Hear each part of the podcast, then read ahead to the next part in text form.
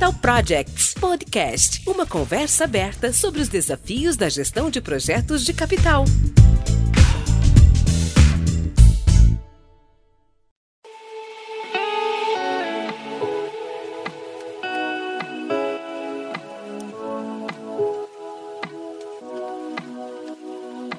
Olá, meus amigos do Capital Projects Podcast. Hoje nós temos um episódio especial dentro da nossa série para projetos de capital.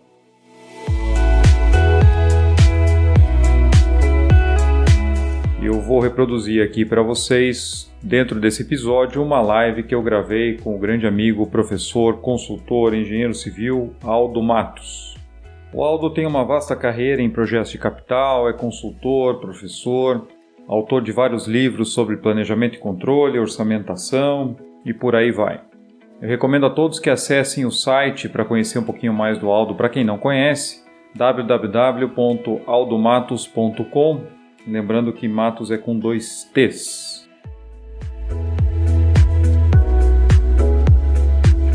O conteúdo que eu vou reproduzir aqui foi gravado então em uma live pelo Instagram no dia 11 de março de 2021 onde o Aldo pediu que eu contasse a experiência sobre a implantação de um projeto de construção de um armazém para um CD logístico aqui na região de Curitiba, que enfrentou diversos desafios que vocês vão ver aí ao longo do, do programa de hoje.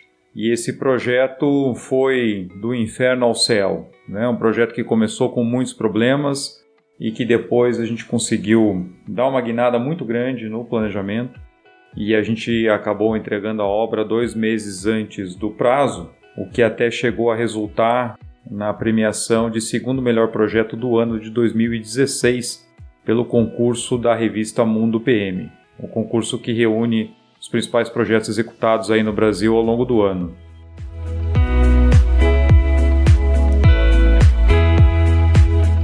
Portanto, fiquem agora com o áudio da live e eu vou, em alguns pontos, introduzir um pouquinho mais o contexto para que fique mais claro para todos entenderem. Aproveito para lembrar também que esse material está gravado no IGTV do Aldo Matos no Instagram, então quem tiver interesse, por algum tempo deve ficar salvo lá, buscando a publicação aí de março de 2021, deve encontrar essa live nos arquivos dele.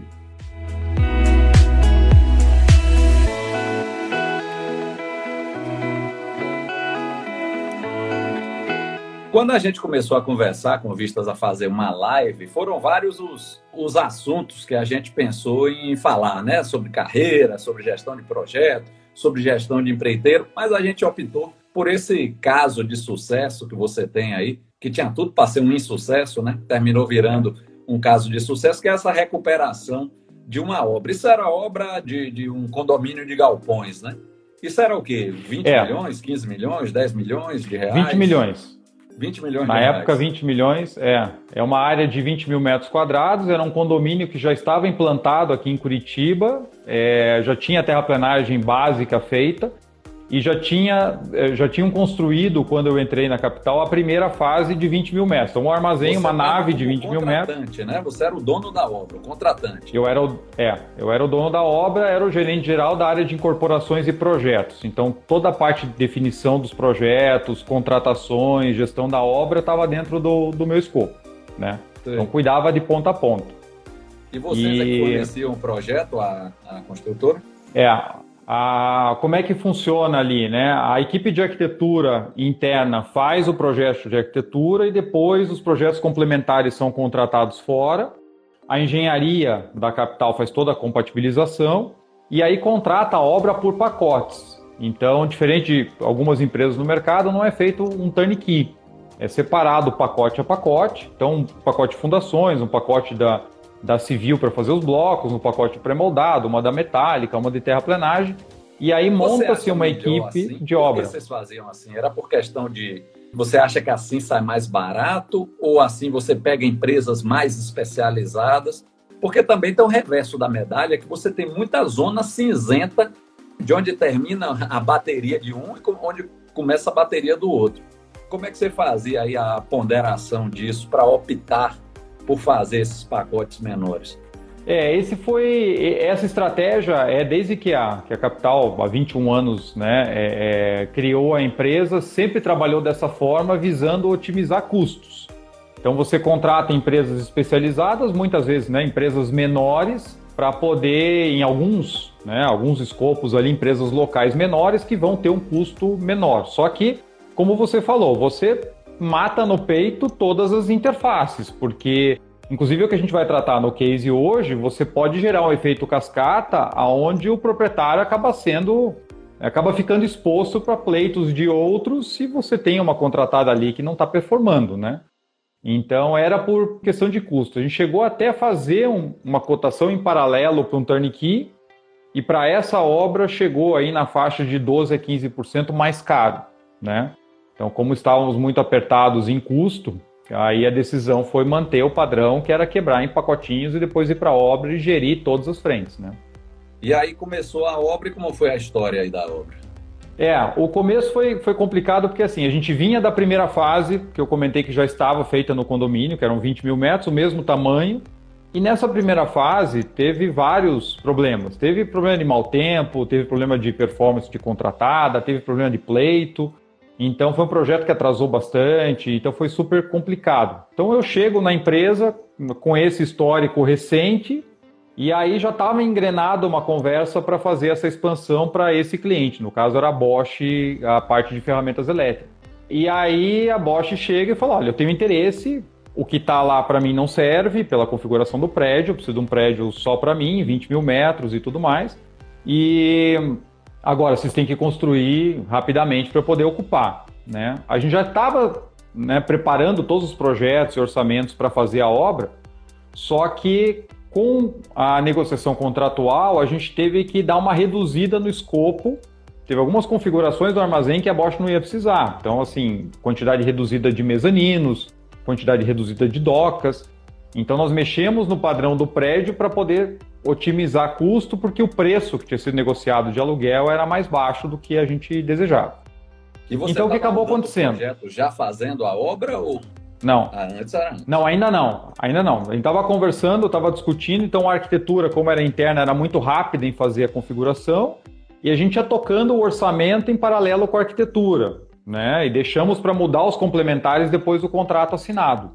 Então, a vantagem é que você conseguia com o empreiteiro dizer, ó, o projeto padrão está aqui, agora desconsidere isso, isso e isso. E ele ia orçando, né? Porque a gente não tinha tempo. E eles chegaram para nós, o nosso planejamento era entregar a obra em oito meses. Né? Colocamos na mesa, eles não queriam, queriam reduzir, queriam baixar para sete meses e tudo. E aí foi, foi, foi, chegou no impasse e não, o contrato então é oito meses, né? Da parte deles, mas ó, não tem um dia de folga, não tem 30 dias de carência, não tem nada.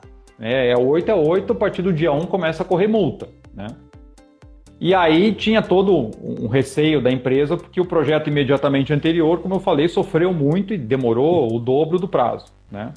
Então ficamos naquela assim, poxa, ano de crise, 2016, o mercado parado, chega um cliente importante, diz, olha, eu tenho isso aqui e é pegar ou largar. E não era um contrato build suite, era um contrato de locação de três anos. Então a empresa ia apostar, garantindo três anos e né, depois ia, ia contar que a, que a empresa ia ficar. Então a gente tinha que mexer no escopo para poder reduzir custo. Enfim, fechado o contrato, começamos a né, mudar os complementares, já correr com as contratações. E aí entra primeiro terraplenagem, depois entra a fundação, aí entra civil fazendo bloco, entra pré-moldado, entra metálica. Né? Terraplenagem entrou, a gente tinha que fazer uma parte de troca de solo, o platô do armazém estava pronto, mas tinha que trocar solo na parte superior e tinha que trabalhar toda a caixa de pavimento, né? E o pessoal começou a trabalhar, o clima virou, né? Virou não, na verdade a gente estava, é, os dois meses anteriores a gente começar a obra, somados os dois meses, nós tivemos oito dias praticáveis de terraplenagem só. Né? Estava num acúmulo de chuvas aí absurdo. Ou seja, estava numa tempestade perfeita, literalmente, né? Mudando o projeto, começando atrasado, entrando na estação de chuva. É. E aí começamos a terraplenagem, a chuva continuou.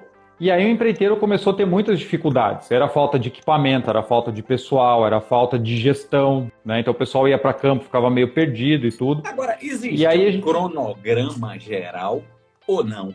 Tinha, tinha. A gente fez, né, todo. Quando mudou as questões para o contrato, redução de escopo, a gente refez todo o cronograma, encaixando no prazo que o cliente tinha imposto. Desdobramos para cada contrato as datas, então a terraplenagem, né, que dia que vai entrar, que dia que tem que entregar cada frente, quando é que entra cada próximo contratado, aquelas interfaces, né, que a gente comentou aqui. Então estava tudo amarradinho. Só que aí, pá, passou a primeira semana, ok, não tinha muito serviço, passou a segunda, aí na terceira começou a atrasar, na quarta começou a atrasar, na quinta piorou o atraso e, e aí foi descolando, né? A boca do jacaré foi abrindo e a terraplenagem, caminho crítico puro, né? É. Ninguém entrava na obra, né?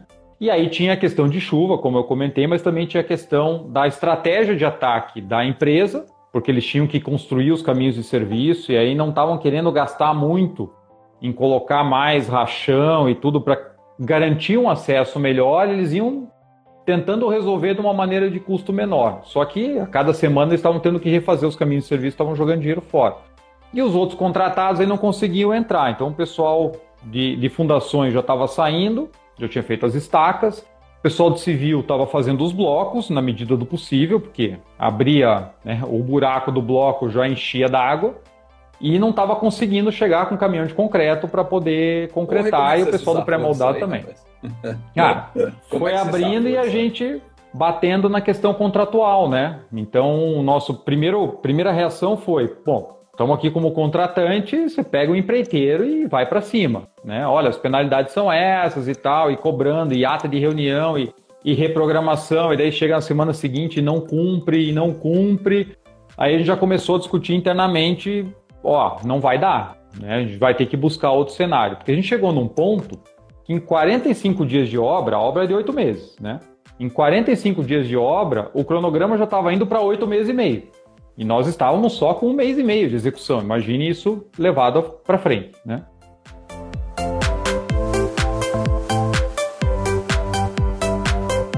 Nesse momento, como vocês podem perceber na live, nós estávamos com um grande problema nas mãos. O cliente tinha uma data de entrega muito clara e com penalidades muito pesadas, e o desempenho do empreiteiro terraplenagem estava piorando cada vez mais, colocando em risco todo o cronograma. O empreiteiro terraplenagem era caminho crítico para fazer toda a montagem de estrutura, para cobrir o armazém, a manutenção dos acessos, tudo isso ficava sob a responsabilidade desse empreiteiro que estava tendo uma performance muito ruim e nós não conseguimos encontrar uma forma de fazer uma boa recuperação desse cronograma até esse momento. E por conta disso, nós começamos então a discutir internamente quais seriam as saídas que a gente poderia adotar para recuperar o projeto.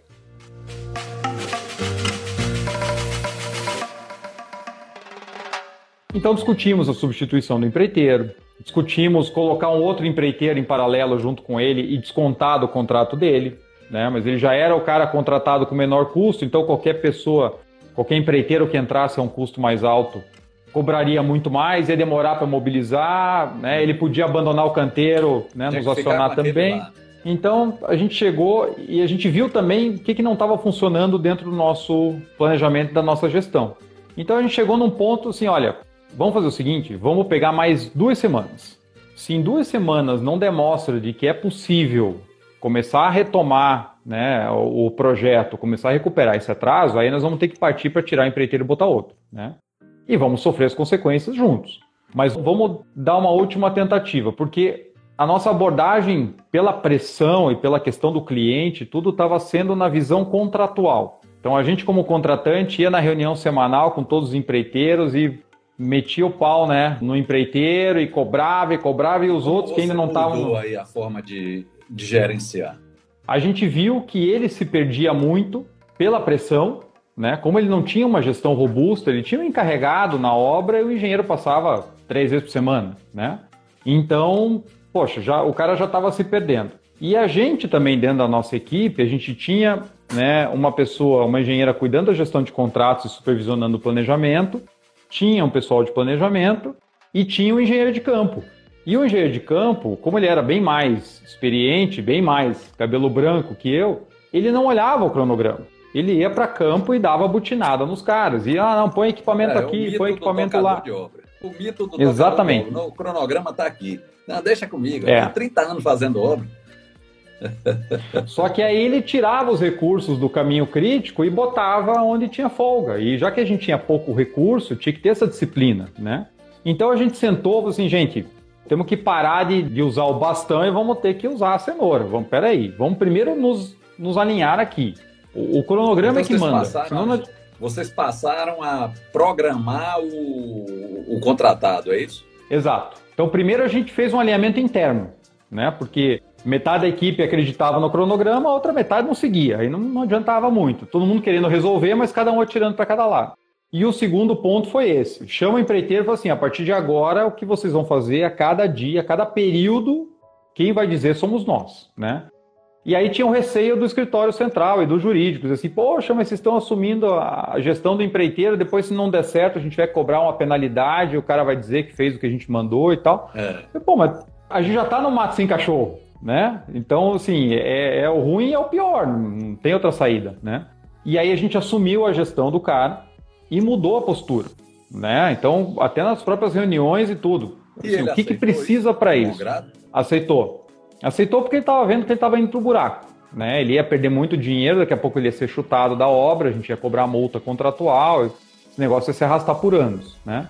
Então ele topou e a gente encampou até a plenagem e passou a, a ditar o ritmo e fizemos mais uma readequação do cronograma, pegando tudo aquilo que tinha uma folga ainda que mínima e deixando de lado. O que a gente tem que fazer agora é controlar o clima. A gente tem que cobrir o armazém, né? Então vamos focar só dentro do armazém, deixa a pavimentação de fora, deixa a drenagem de fora. Vamos entrar no armazém, vamos deixar subir a estrutura, porque a partir da hora que a metálica cobrir, a parte interna está dominada. Aí a gente briga lá de fora, né? E aí foi isso que a gente fez. A gente mudou a estratégia de ataque e mudou até a própria estratégia de gestão no dia a dia. E aí, por isso que eu acho que esse case é tão legal, porque assim, a obra em si, ela não é complexa. Se pegar uma obra de indústria de processo, gigante e tal, não. Mas a maneira com que a gente mudou a gestão mudou completamente o clima da obra e o clima da obra mudou o resultado.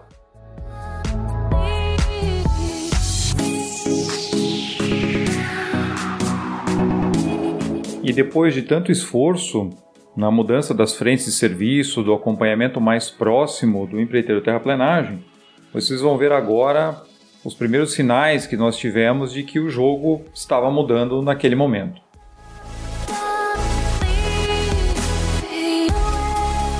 Tem algumas Porque perguntas part... aqui, André. É, com tantas hum, interfaces, como foi feito para compatibilizar é, várias empresas, tem aqui o Fernando Yurk dizendo que trabalhou com você nessa obra. Grande Temos Fernando. Também é, Manu, é, Manuel dizendo que isso aí é realidade boa parte das obras, esses problemas. Lucas Barreto dizendo que, que faz é, planejamento a cada dia, chamando os encarregados, gestão visual.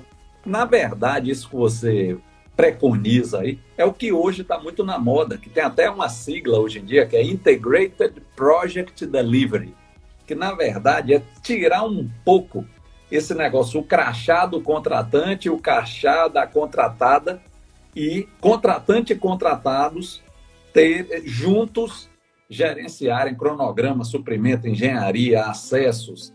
É, mas, mas continue aí. É, porque a, o objetivo final ele tem que ser conjunto, porque como esse, esse case estava acontecendo, né? A gente estava com a visão estritamente contratante contratada, estava massacrando o cara, o cara estava espanando, mas o problema ia voltar para nós, né? É. Então, até para o pessoal ter ideia da pressão que a gente estava, né? A, além da multa a partir do primeiro dia de atraso, se atrasasse uma certa quantidade de dias, o que acontece? Eles já tinham, eles estavam movendo um CD de São Paulo, do interior de São Paulo, aqui para Curitiba, para o nosso CD, né, para o nosso armazém. Né? Isso. E aí, a partir da hora que eles assinaram conosco, eles deram aviso prévio onde eles estavam. Então, se a gente atrasasse muito, nós teríamos que, que pagar e pagar a mudança duas vezes, né? Para o lugar provisório e para nós. E se o atraso se prolongasse, eles poderiam romper o contrato com a gente pagando multa e eles não iam locar mais o armazém. Então, se faz a obra, ele fica vazio, você ainda tem que pagar para o cliente, né? É. Então, aí, o que, que começou a acontecer? Com essa integração maior e essa mudança de foco no dia a dia da obra, as coisas aos poucos começaram a acontecer. E como você sabe bem, é um jogo de, né, um campeonato de pontos corridos. No primeiro dia parece que não tem nada diferente, na primeira semana o avanço é 0,3% e tal, só que o negócio começa a encaixar e a curvinha começou a subir, né? E isso, como eu falei, mudou. Nossa própria postura com os demais contratados, que quem não estava ainda no caminho crítico, o pessoal na reunião ficava todo encolhido. Tipo, pô, tô massacrando o cara ali. A hora que o caminho crítico mudar para mim, eu tô morto, né? Porque daí eu vou ter que uhum. compensar o atraso dele e vão bater em mim também, né?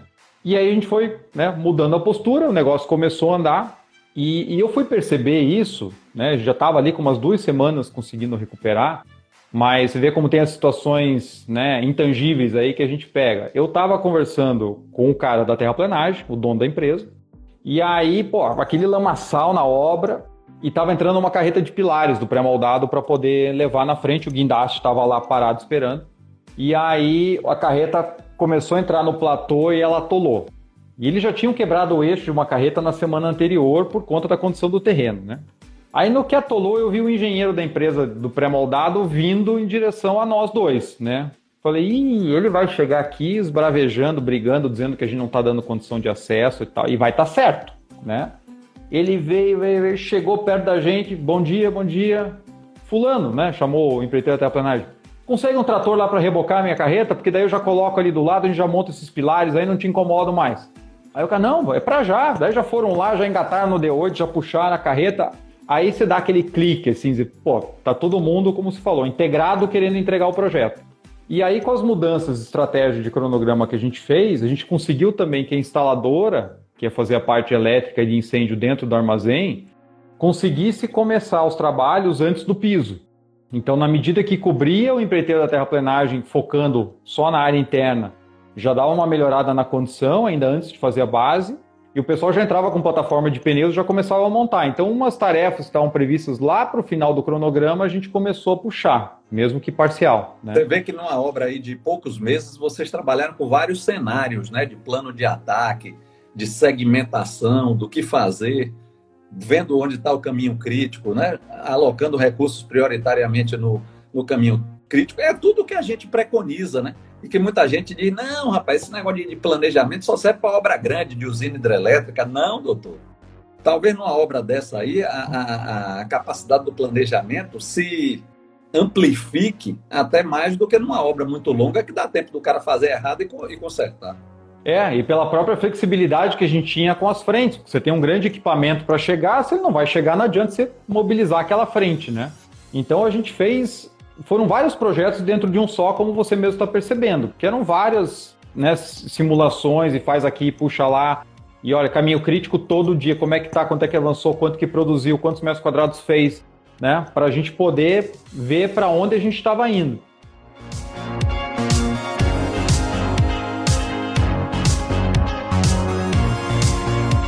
Mais um ponto interessante que nós podemos notar com esse case é que a partir da hora que nós mudamos a abordagem e trabalhamos uma reprogramação diferente dentro da obra, ainda em conjunto com todas as contratadas, nós tivemos um efeito que ele acabou indo muito além da recuperação original do prazo. Vocês já notaram que as coisas começaram a mudar, que a terraplenagem começou a dar frente para os outros empreiteiros, só que vocês vão notar que a coisa foi além. Desde a hora que o projeto voltou aos trilhos, ele começou a acelerar de uma maneira muito melhor do que o previsto.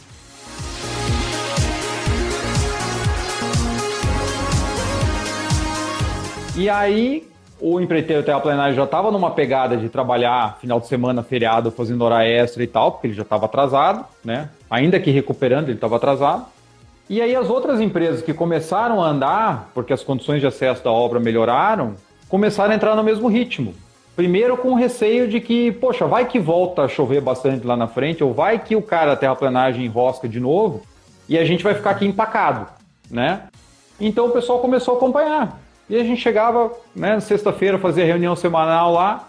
Quem que vai trabalhar sábado? Todo mundo levantava a mão. Quem que vai trabalhar domingo? Todo mundo levantava a mão. Pô, beleza. Aí o cronograma foi, foi, foi voltando e chegou no, baseline original. Aí chegou no original, reunião sexta-feira, quem vai trabalhar sábado? Todo mundo levantava a mão. Quem vai trabalhar domingo? Todo mundo levantava a mão, né? E, Poxa, mas chegamos no prazo, né? Não, a gente quer evitar que a gente tenha novos problemas, novos riscos, novos entraves. Vamos, agora que está tá engatado o ritmo, vamos embora. E né? projeto foi problema em algum momento, Choma?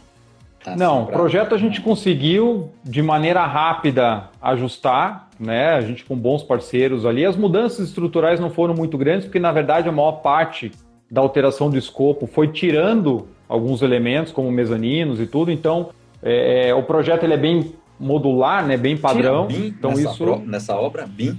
Não, era tudo no 2D. E na verdade o BIM teve na parte da, da estrutura pré-moldada, na compatibilização com o hidráulico. E aí você acredita que e o projetista era o mesmo. Na hora que ele foi fazer o projeto do pré-moldado, o executivo do pré-moldado para a empresa do pré-moldado, que daí ele contratou o mesmo né, calculista, o cara esqueceu, ele desligou o layer do, da tubulação de drenagem e a tubulação do alpendre, que era para ter uma entrada no pilar para sair junto, acabou ficando sem. Quer dizer, a única parte feita em 3D no projeto, o projetista errou, né? Gerou uma incompatibilidade que a gente teve que resolver em campo, né? Agora, em termos então... de, de lições aprendidas, gerenciamento de projeto, né? Lá no final, lições aprendidas. Se você fosse fazer esse galpão uma cópia dele em outro lugar. O que mudaria na sua maneira de, de gerenciar? Fizemos outros dois depois, dentro do mesmo padrão e, e, usando muita coisa desse primeiro aí como, como lição aprendida, né? Então, primeiro em relação à parte contratual, a gente melhorou o, o esclarecimento da obrigação da contratada até a plenagem de garantir os caminhos de serviço. Isso já estava no primeiro contrato, só que a gente daí começou a ser extremamente detalhista, que era para o cara não, não pisar na bola, né? Outra coisa que a gente fez também foi, desde o começo, garantir essa integração dentro da equipe, para que não tivesse ninguém pulando o cronograma. Então, assim, o que vai mandar na obra é o cronograma. Se de repente o engenheiro de campo ali, com a sua experiência e tudo mais, ele participa, ele monta junto, né? Se tem alguma coisa que ele não concorda, beleza, traz para a mesa, a gente discute, a gente altera, mas a gente não pode ter direções diferentes na gestão. Tem que ser uma só, né? E até porque, aí no meu papel como gerente geral, o que eu pegava era o cronograma. Então chegava no final da semana, eu pegava as curvas de avanço, eu pegava né, a produtividade e tudo, porque é o, o principal indicador que eu tinha que o prazo ia ser cumprido. Os contratos eram todos por preço fechado, então a preocupação ficava só no, no prazo. Então a gente mudou algumas coisas na contratação e principalmente na gestão do dia a dia. Uma coisa que eu acho, eu não sei se você concorda comigo, a gente tem um, um abismo entre a, a construtora de porte médio e os seus subcontratados. O subcontratado não sabe nada de planejamento, muitas vezes não sabe nada de orçamento, porque muitas vezes o subcontratado é um é um cara que deu certo na vida, que começou de encarregado, de mestre, montou a empresa. Essa pessoa não tem o, o, o refinamento de fazer e a gente termina a, a construtora esmagando o empreiteiro em vez de puxar o empreiteiro para cima. Uma vez eu fui no, na Andrade Gutierrez me apresentar, isso aqui é Severino, ô Severino, tudo bom? Aí eu perguntei, Severino é aquele? Não, é, é o subempreiteiro, não sei o que lá. O cara estava fazendo o curso junto com os engenheiros da, da empresa, entendeu? Quer dizer, é uma mentalidade de puxar a cadeia produtiva e não essa herança de predadora que a gente tem aí de décadas, né? De, de a gente ter uma cadeia alimentar que é um comendo o outro aí na, no negócio. Me chama muita atenção. Eu vejo que a empresa é. quer fazer cronograma e tudo, mas os seus subempreiteiros não sabem nada de cronograma. O cara toca de ouvido. Uhum toca de ouvido, toca na experiência, não tá nem aí, né? Não conhece, não, não tem essa capacidade, né? O que, que a gente fez também? A gente passou a puxar os encarregados dos empreiteiros para dentro do planejamento. Então, é uma vez que o planejamento master é nosso, vai fechar o contrato, já antes de fechar o contrato, a gente já chama as principais proponentes ali e já rediscute o cronograma, para ver se tem alguma diferença, né? ou algum ponto, igual, poxa, tem tanto tempo para fazer o piso. Ah, mas é difícil, não dá e tal, para ver se dá ou não dá, porque se não der, a gente precisa saber antes de contratar, né? E depois, o planejamento detalhado, a primeira etapa após a assinatura de contrato é esses caras sentarem com a gente e abrirem as frentes de trabalho dentro da nossa estrutura para que a gente tenha uma visão detalhada do dia a dia dele e ele se obrigue a programar o dia a dia dentro da sequência que a gente precisa, né? E, e, tinha uma resistência da empresa de gastar para fazer isso, porque pô, o cara tem um contrato, ele é obrigado a fazer. Mas é como você falou, ele não tem o conhecimento, ele não tem a disciplina, ele vai fazer do jeito dele, o jeito dele não necessariamente vai casar com o que a gente precisa que seja entregue primeiro. Então tem que puxar esse cara e tem que fazer junto. Não tem outra saída, né?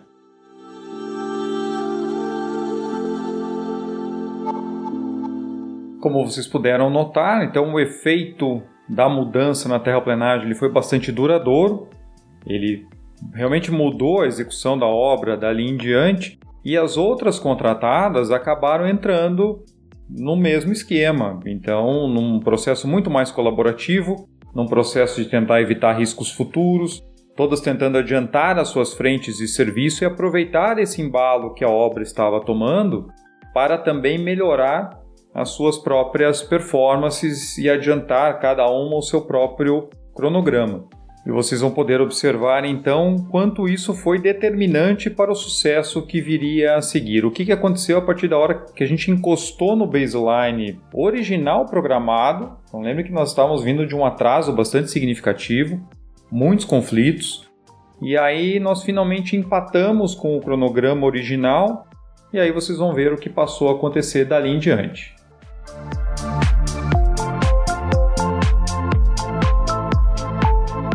E aí, passando aquela fase que eu comentei contigo, a gente empatou no, no cronograma. Logo depois a gente já estava para frente, né? E teve um outro dia curioso, daí chegou na sexta-feira, chegou a atualização do cronograma.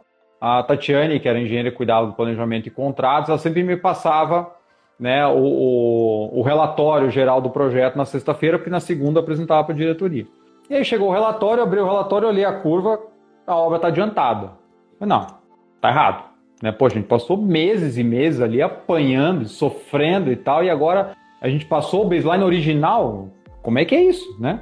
Aí eu né, chamei ela e falei, assim, Tatiane, dá uma conferida na curva lá, porque tá bom demais para ser verdade, né? Ela falou, olha, eu já recalculei duas vezes, o pior é que tá certo, né?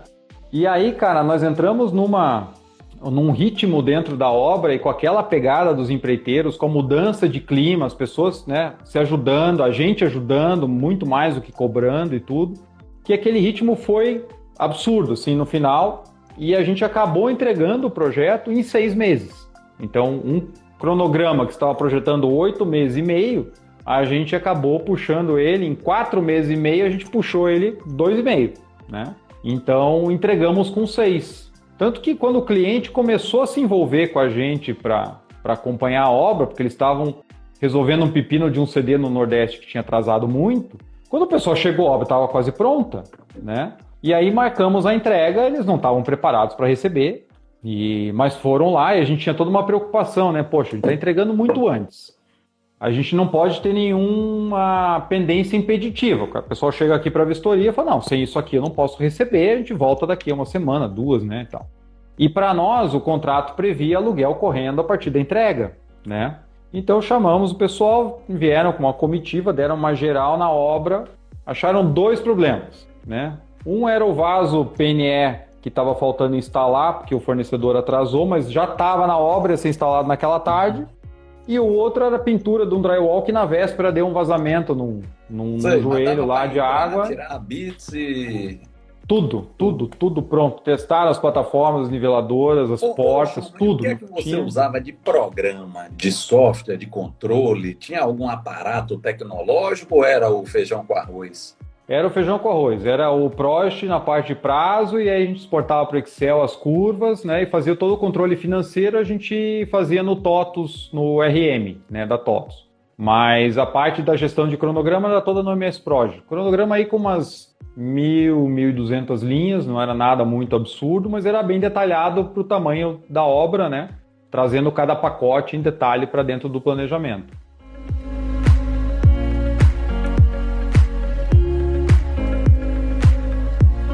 Os resultados foram realmente surpreendentes, como vocês puderam acompanhar. Nós conseguimos uma redução expressiva no prazo.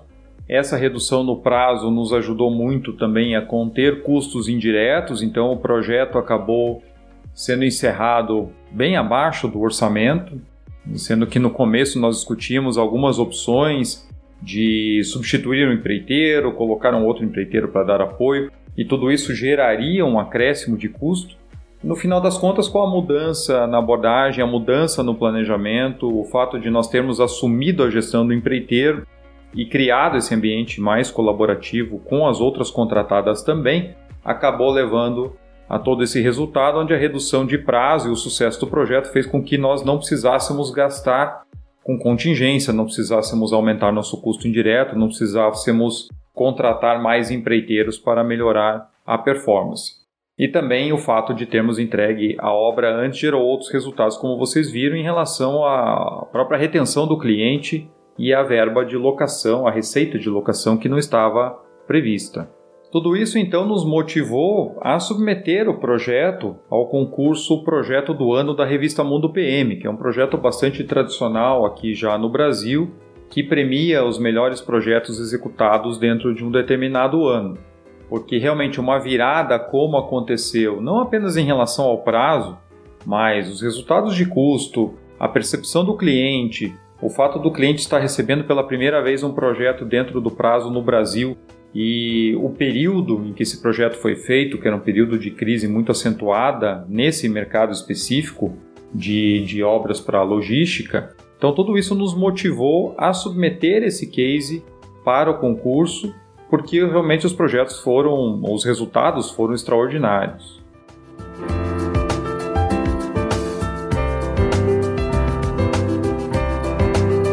Então, a gente tinha a vantagem de ter o contrato por empreitada global preço fechado. Então, a, o empreiteiro ele é obrigado a fazer o que for necessário para poder cumprir com as suas obrigações, né? E até os outros que não precisavam adiantar as suas frentes fizeram isso por iniciativa própria, não era uma cobrança nossa, né? Então, no nosso caso, os contratos se mantiveram né, no mesmo, mesmo custo. O interessante foi que conseguindo reduzir muito o prazo da obra, a gente reduziu bastante o custo indireto e acabou não usando nem contingência, porque assim, tudo tava tudo para dar errado e deu tudo mais do que certo, né? Então, só o projeto em si, ele acabou fechando 9% abaixo do custo original do orçamento, né? Pelo fato da gente ter entregue antes, o que, que acontece, né? Olha o pepino, a gente ia entregar para o cliente em dezembro, então ele ia começar a pagar aluguel a partir de janeiro. A gente entregou a obra em outubro. E aí já começa a correr o aluguel. E eles não tinham orçamento para pagar esse então aluguel. Você diminuiu né? o indireto e ainda botou dois meses de aluguel para dentro. Dois meses de aluguel para dentro. E como eles não tinham orçamento para poder pagar, integrar os dois meses de aluguel, eles chegaram para nós e assim: lembra aquele contrato de três anos que nós fizemos? A gente quer. Você me dá uma, uma carência aqui, parcial, porque eles pagaram uma parte, né? E vamos estender o contrato garantido mais dois anos.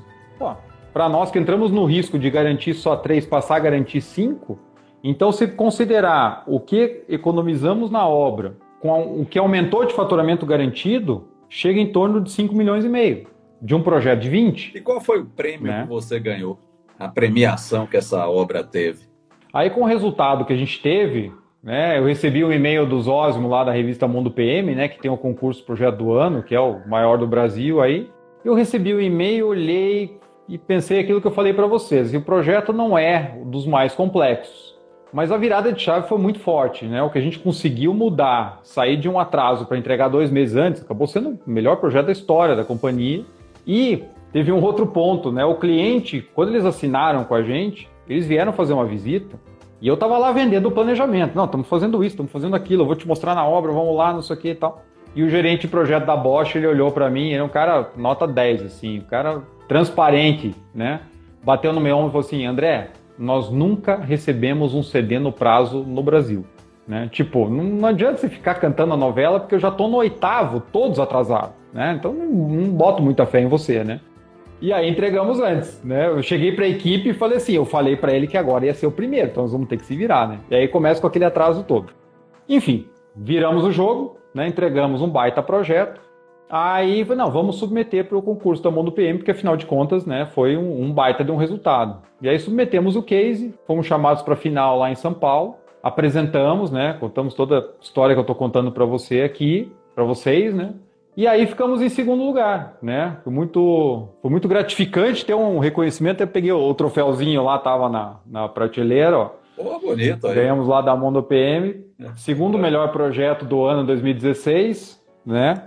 Com reconhecimento muito bacana da, de todo o sofrimento que a gente teve e depois todo o trabalho duro para conseguir. É isso aí, é o né? reconhecimento né? das boas práticas.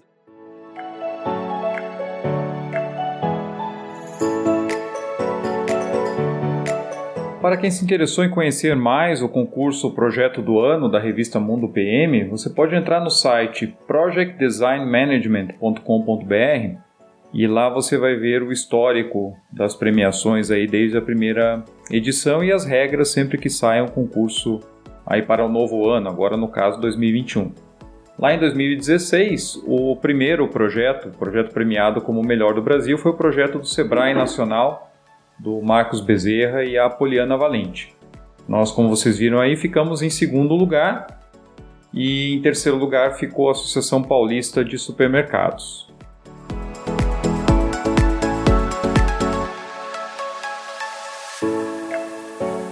André, eu queria suas considerações finais, que você deixasse uma mensagem de incentivo para tantos que, que entraram aqui na live, porque aqui tem gente com 30 anos de carreira como Carlos Maurício. Carlos Maurício até tem mais, que é mais velho do que eu, deve ter 33 aí, ou 34. E tem Karina, que disse que tem um ano de formada aí. Qual é a mensagem de incentivo que você dá para tanta gente que assistiu a nossa live? Legal.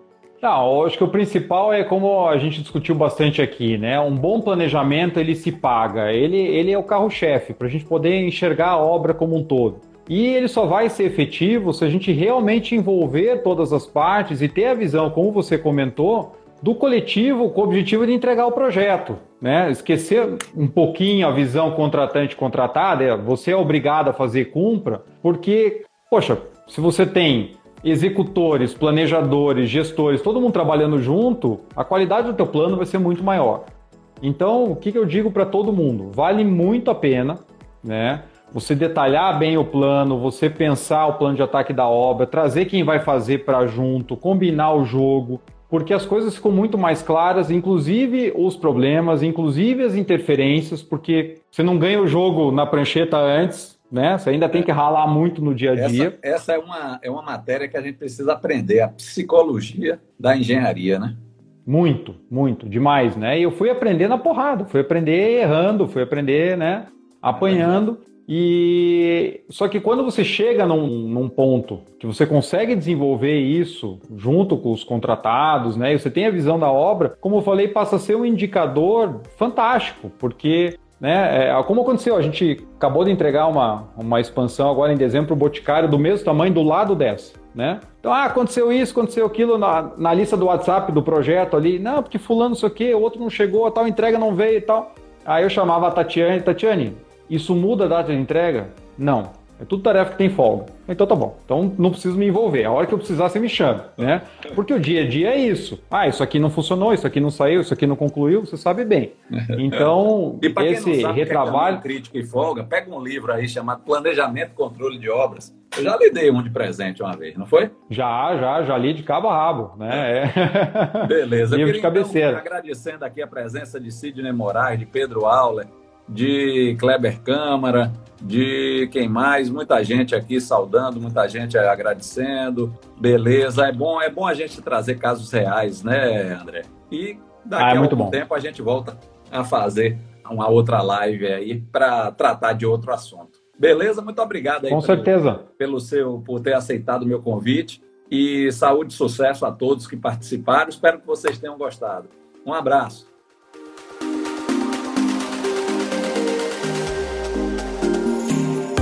Então é isso, espero que vocês tenham gostado do material dessa live, dessa entrevista. Eu procurei colocar os principais pontos do projeto. É claro que um projeto é sempre muito mais complexo do que a gente consegue apresentar em 30, 40 minutos. Mas realmente foi um case que merece ser revisto, principalmente pela maneira com que nós conseguimos virar o jogo e principalmente como foi bastante discutido essa visão integrada do projeto ela não pode ficar limitada apenas ao cronograma. Claro que o cronograma é um grande passo, onde você coordena as frentes das diferentes contratadas para que você tenha a melhor produtividade possível, que é interessante a todo mundo. Mas muitas vezes nós nos prendemos muito ao lado contratual, que, claro, não pode ser esquecido, porque o inverso disso é criar realmente uma situação de múltiplos pleitos, aonde isso também vai gerar problemas no projeto, vai gerar prejuízos muito grandes para ambas as partes, mas é preciso também considerar que o mais importante para todos é entregar bem o projeto. Essa é a, a principal propósito da contratante, é a maneira mais eficiente e mais lucrativa para as contratadas então esse ambiente de integração ele tem que existir de uma maneira muito bem coordenada, transparente, onde realmente as partes se sentem engajadas em entregar o projeto da melhor maneira possível. E isso ficou muito claro nesse case, onde vocês viram ali que a partir de um determinado momento, empresas que estavam adiantadas em seus cronogramas continuaram trabalhando em horas extras, em finais de semana, para melhorar ainda mais a sua performance, porque isso seria interessante para elas também reduzindo o risco, melhorando o resultado, reduzindo o custo de mão de obra, reduzindo o custo indireto, mas elas somente tomaram essa abordagem porque sentiram a liberdade e a confiança na contratante de que estávamos todos de fato com os mesmos objetivos, estávamos alinhados. Então espero que vocês tenham gostado do case. Vamos vir mais adiante com outros cases de, de projetos reais para exemplificar o que nós mais queremos passar aqui, que são as discussões das melhores práticas de projetos de capital. Não deixe também de deixar o seu like, de seguir o canal para ser sempre avisado quando soltarmos aí novos episódios. Obrigado a todos pela companhia e até a próxima.